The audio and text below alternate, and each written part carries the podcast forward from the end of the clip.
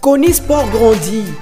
Avec plus de 31 000 abonnés sur Facebook, de 100 followers sur Twitter, plus de 5 000 visites par jour, plus de 500 abonnés sur Instagram et 150 abonnés à YouTube, voilà un statistique de Kony Sport. Kony Sport veut encore élargir son horizon en montant un podcast. C'est quoi un podcast? Le podcast est un fichier audio ou vidéo diffusé par Internet en série.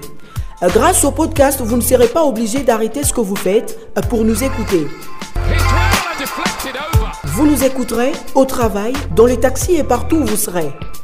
Pourquoi Conisport va lancer un podcast? Nous lancerons notre podcast pour toucher un nouveau public et élargir notre couverture. Troisième mi-temps est notre podcast.